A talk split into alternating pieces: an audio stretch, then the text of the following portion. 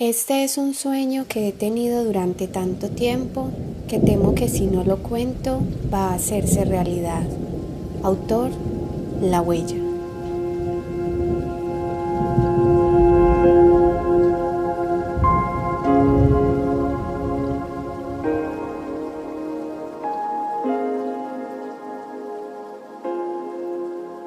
Jin Yang, capítulo 8 el azar de la muerte.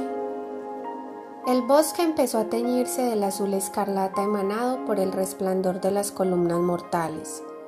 La nueva nitidez de los árboles facilitaba reconocer los límites bajo los cuales podían desplazarse, y Shairo les advirtió la importancia de atravesarlos con precaución, midiendo los movimientos con pasos lentos. La distancia entre un tronco y otro tenía suficiente holgura para que los más corpulentos pasaran con facilidad. Sin embargo, era inevitable sentir la muerte tan cerca y no verse obligados a contener la respiración. El desplazamiento duró alrededor de veinte minutos, pero estaban tan torturados que los percibieron como una eternidad. Respiraron aliviados cuando dieron los últimos pasos fuera del conglomerado, y se dispusieron a alejarse para buscar el lugar donde pasarían la noche. Aluna dio el primer salto para alejarse, pero bajo sus pies la tierra se abrió y salió una criatura similar a una serpiente de un metro de largo, con patas delgadas como las de un saltamontes que pudo alcanzar la misma altura que ella en segundos. El animal la mordió en una pierna mientras la alaba con fuerza contra el suelo, y el líder salió en su auxilio matándola con la espada, pero en cuanto levantaron la vista descubrieron que la criatura no estaba sola. Decenas de ellas los estaban sitiando, excavando la tierra de la misma forma que lo hace un topo para alcanzar la superficie. Todos sacaron sus armas dispuestos a combatir y empezaron a destrozar los alargados cuerpos que se levantaban para devorarlos. Cada uno podía matar decenas de animales, pero por cada serpiente que moría aparecían tres más. No podían huir con saltos ya que eran alcanzados y mordidos, y cuando intentaron devolverse a través de los árboles azules, notaron que también allí empezaron a proliferarse. El caos se apoderó de todos y con desesperación saltaban acorralados, viendo sus esfuerzos infructuosos. En medio de la confusión y debido a la reducción del espacio que tenían para movilizarse, la abuela y Ambat saltaron al mismo tiempo y en el aire sus cuerpos colisionaron. La pequeña anciana fue la menos favorecida por el impacto, y su trayectoria se desvió en dirección hacia una de las columnas azules. Maya advirtió que la anciana se precipitaba sin control directo hacia la mortífera luz. Sintió que su cuerpo reaccionaba demasiado lento para poder ayudarla. Todo había ocurrido demasiado rápido, pero los segundos en los que el vestido rojo de la abuela rotaba por los aires como una cinta de cabello arrojada a un precipicio se vieron muy lentamente. El líder se percató de toda la escena. Mientras la abuela caía sin remedio dentro de uno de los grandes árboles, Maya corría angustiada en su ayuda sin calcular el salto para tratar de atraparla, y terminó también con su mano cubierta por el rayo azul. Conociendo la tragedia que seguiría a continuación, Chiron también entró en pánico y no se dio cuenta que tres serpientes le anclaron los dientes sobre su carne, mientras abogaba un grito de alarma que ya era innecesario. Agachó la vista sintiéndose incapaz de presenciar la escena y decidió no mirar, engañándose con la idea de que tal vez no sucedería. Recordó el amanecer en el que sentado sobre la rama de un árbol, los brazos de la pequeña saltamonte lo abrazaron para consolarlo. Anheló poder sentirlos de nuevo en medio de aquella insoportable agonía, y se preguntó si existiría alguna otra forma de curar su alma para cumplir con su misión. Luego fue dominado por la ira que llegó como una ráfaga reemplazando el dolor, y trazó la figura invisible para abrir la pantalla del cosmos. Él sabía que en sus entrenamientos no había conseguido dominar su poder, solo lograba construir una frágil barrera que utilizó para retrasar la lluvia de semillas, pero con estas criaturas eso era inútil, ya que podían brotar del suelo evitando ser contenidas por la muralla. Solo podía imaginar la figura de Maya flotando en pequeños pedazos por el aire, evaporándose su sonrisa y diluyendo su energía. Cuando logró salir de su abstracción, se olvidó de todas las limitaciones y logró modificar la forma de su escudo, de tal manera que una capa protectora cubriera a los tres miembros del equipo que estaban a su lado, para que las serpientes no pudieran atacarlos. Las habilidades básicas del líder también fueron mejoradas gracias a la energía recibida. Incrementó la destrucción de criaturas que se retorcían despedazadas sobre el suelo, y con el escudo repeliendo las mordeduras también los demás podían saltar sobre los animales sin temor, facilitando el avance.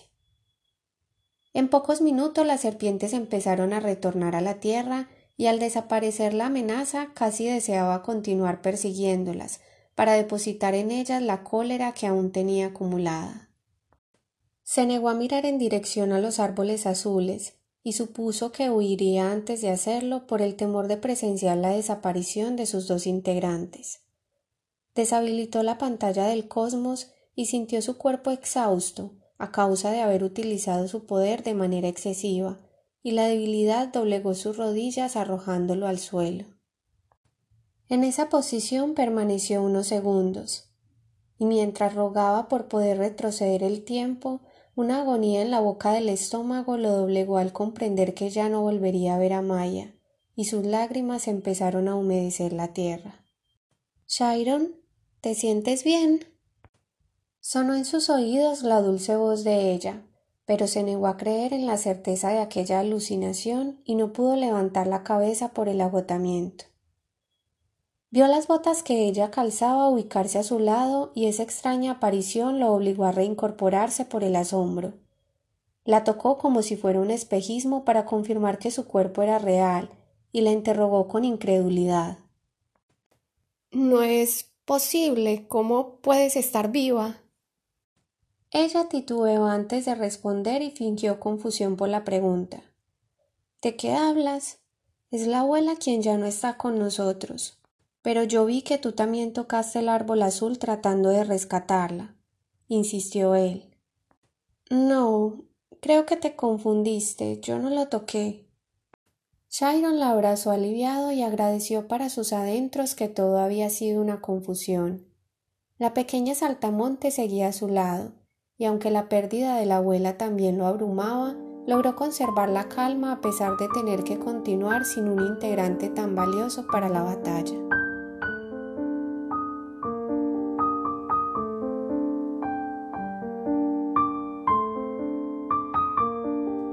Ubicados en el árbol de cuna donde pasarían la noche, los rostros de todos estaban marcados por el agotamiento y la tristeza por la abuela.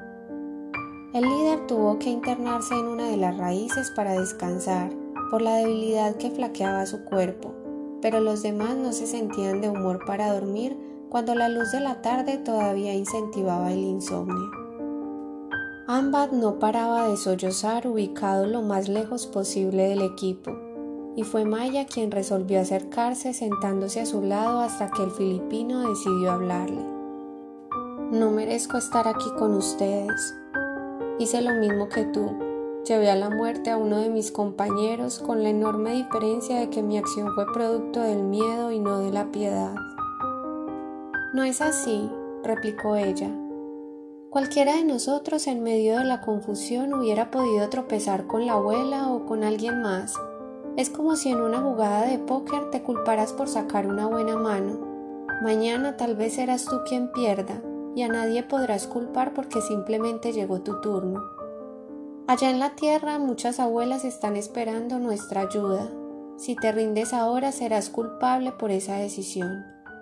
La joven se alejó del lugar dejando claro que no le interesaba tratar más el tema mientras que él recordaba los últimos segundos regalados por la abuela antes de desaparecer. Ella le había enjugado las lágrimas, y su mirada fraternal le dio a entender que no lo culpaba por el accidente y que se despedía en completa paz. Después de la corta conversación con Ambat, la colombiana se aproximó con cautela a la rama donde estaba Dimitri. El ambiente alrededor del ruso se sentía muy pesado, y tuvo la tentación de huir en cuanto le asestó una mirada de tigre enjaulado con los chispeantes ojos verdes. ¿Podemos hablar un momento? No me interesa hablar con nadie. Déjeme en paz. Ella se quedó indecisa. No estaba segura si debía insistir o retirarse, pero ganó su terquedad y continuó. No tenemos mucho tiempo para hablar, por eso necesito que sea ahora mismo. Váyase, contestó irritado el hombre arrojándola de un empujón fuera de la rama. A la joven se le agotó la paciencia y enfadada retornó a la rama y le asestó un puño en el rostro que le rompió el labio. Si no es por las buenas, es por las malas. Lo retó ella en posición defensiva. Ambos se bajaron del árbol y empezaron a combatir. Cuando Dimitri lograba alcanzarla con uno de sus puños, la arrojaba al piso por la fuerza descomunal descargada sobre su pequeño cuerpo. Pero ella se levantaba con una risita burlona como si se hubiera dejado golpear, y le propinaba con una velocidad insuperable varios puños y patadas, de menor intensidad, pero la frecuencia poco a poco empezaba a doblegarlo. Cuanto encontró la oportunidad, la joven le descargó un golpe de rodilla que sacudió el cerebelo del hombre y lo derribó dejándolo aturdido por unos segundos con las manos y rodillas sobre el suelo. Discúlpate con Ambat por lo que le dijiste. Ambos sabemos que no fue su culpa, no tenías derecho a tratarlo de esa manera. Ella se refería a las acusaciones que él le propinó al filipino cuando se enteró que había tropezado con la abuela. No voy a disculparme por su estupidez, respondió Dimitri mientras escupía la sangre que estaba entrando en su boca. ¿Estupidez? Estúpida la forma infantil en la que te comportas. Esto no se trata de ti, ni de Ambat, ni de la abuela. Se trata de los millones de rusos, filipinos y abuelos que ignoran que sus destinos están en los hombros de un montón de idiotas que se derrumban por la muerte de una sola persona. Ambat puede ser la luz para salvarnos a todos. Si por tu actitud se quebranta su ánimo, podríamos impedir que llegue a Circinus, o que su poder no se desarrolle correctamente, ¿no lo entiendes? Ella tenía la habilidad de ver las cosas de forma racional, y esa era la única manera en la que se podía salir del continuo dolor en ese lugar.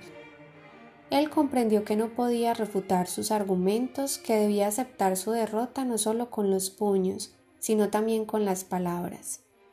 Los demás integrantes llegaron al lugar donde se estaba librando la batalla, pero se dieron cuenta de que había terminado muy pronto y que no lograron presenciar el espectáculo.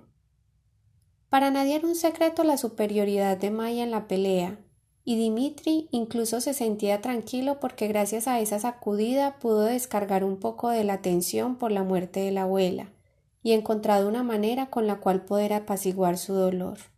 Esa noche antes de irse a dormir, el ruso se acercó a Ambat y cruzó con él unas escasas frases. Luego se alejó con expresión de embarazo, dejando a su interlocutor incrédulo por lo que había escuchado. Ese Dimitri tan orgulloso, debió costarle un montón decir alguna disculpa, especuló Maya con una sonrisa de satisfacción mientras era tragada por la colchada raíz del árbol de cuna. A la mañana siguiente, Chiron fue el primero en levantarse. Su cuerpo había recuperado las energías robadas por la batalla del día anterior y se dispuso a despertarlos para que reanudaran su recorrido cuanto antes. Al ver el rostro de Dimitri se alertó porque se encontraba muy inflamado, su labio estaba reventado y un ojo cerrado por la hinchazón. ¿Pero qué fue lo que te pasó? le preguntó alarmado mientras sacaba un líquido verde para curarlo. El ruso no quiso responder y se ruborizó. Ayer tuvo que defenderse de una fiera, opinó Luna entre risas. Maya llegó para dar los buenos días y Shiron vio que ella también tenía una leve hinchazón en su pómulo. ¿Por qué se pelearon ustedes dos? interrogó al deducir lo ocurrido. ¿Nosotros? ¿Pelearnos? Claro que no, respondió la joven indignada caminando elegante sobre la punta de sus pies. Sostuvimos una conversación de lo más tranquila y civilizada. ¿Cómo crees que una dama como yo va a ponerse a repartir golpes? Tal vez a Luna, pero yo jamás. Cora desde el lugar donde estaba no pudo contenerse y soltó una carcajada que fue precedida por los demás. Al parecer el equipo se había fortalecido de nuevo y sabían que si apresuraban el paso esa noche por fin estarían en Circinus.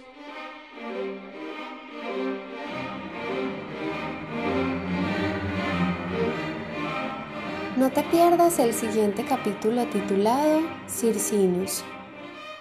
Descubramos juntos cómo abrazar nuestra oscuridad. Visita mi página web www.lahuellajingyang.wordpress.com, donde podrás leer los capítulos del libro, o escríbeme al correo lahuellajingyang.gmail.com.